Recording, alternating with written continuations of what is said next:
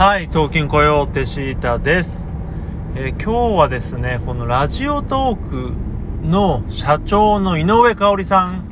がですね、今日ちょっと面白い配信をしていまして、その話をしたいと思います。まあ、どんなことかと言いますとね、どんな感じだったかっていうと、もう、就寝前の、えー、布団の中からっていうことで、もう、部屋も暗いし、あの、部屋、あの、布団の中だよっていう感じで話してて、まあ、本当に、あの雑音一つしないのでその様子がすごい伝わってきたんですがまあこれを聞いてねなんかまあなんでしょうね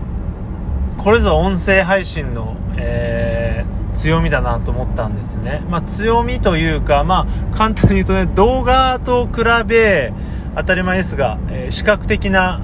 情報がないんですけど、それゆえに、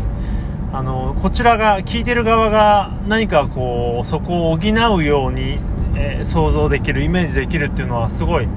逆に面白いなと思ったんですね。まあ多くの場合というか例えばラジオ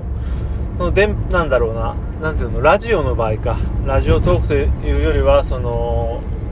ラジオ公共のラジオの場合って何て言えばいいの？公共のって言えばいいのかな？そのプロがやるラジオ番組。テレビ局ラジオ局から流されてるものの場合ってまあ、ラジオブースからじゃないですか。ほとんどの場合が、まあ、ロケとかはありますけどそうするともうやっぱり、えー、そこで話している2人っていうのを想像しますよね。でもこういったあの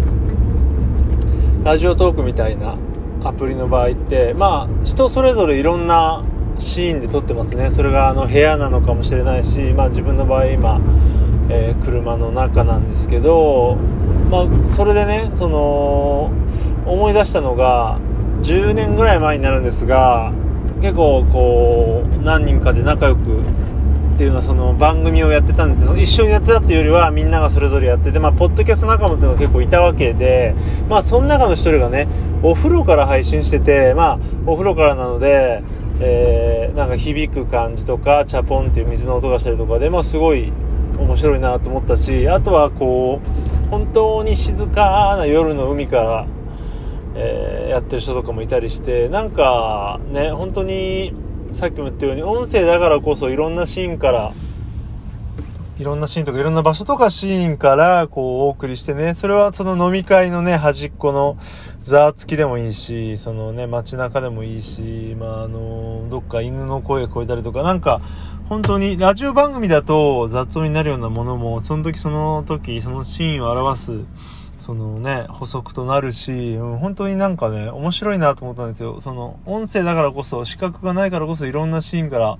配信するのってありだなと思って、あの、非常に楽しく聞きました。さすが社長だなっていう感じでね。うん。で、まあ、井上さん、その、途中で寝ると思いますみたいな感じで、えー、始まったんですけど、結局時間が来ちゃってね、まあ、喋り出したら、あの、頭が冴えちゃって寝れなかったってオチなんですけど、そのあれですよね78分のとこで寝てそのまま12分になるっていうのはまあ最高の眠り配信かなと思いまして。ねなんか本当にねスマホ1個でできるしそこら辺も含めね本当にラジオトークっぽいというかなんかいろんな可能性ね自分もなんかねできたらいろんなシーンから撮りたいなとちょっと思いましたね。何がありますかねちょっと。すぐには。思い浮かばないけどでもそのね散歩しながらとか夜のもいいしまあさっき言ったようにね音が聞こえるそのなんだろうね環境音が聞こえるっていうのはもちろんそれは補足になるんですけどその井上さんのね部屋の中真っ暗みたいに、まあ、自分のその言葉で話で表現でそのシーンをね想像させるっていうのもそれまたこの話し手のスキルでまあ、今井の頭公園の夜中2時歩いてますみたいなね。真っ暗です。人誰もいないよとか、まあ、遠くに花火見えましたとかね。なんかそうしてこう話していくのがそれこそが音声コンテンツだよねって思って、うん、本当になんかいいですよね。うん、ほとんどねこうしたい話をして終わっちゃうんだけど今こんな状況でとかそういうのがなんかドラマチックというか臨場感あっていいんだよねっていう、まあ、これは本当に音声だけに言えることじゃないんですけどね。それは文章でもそうかもしれませんけど、まあ、そんな感じでついついこうなんだろう話題に走りがちな中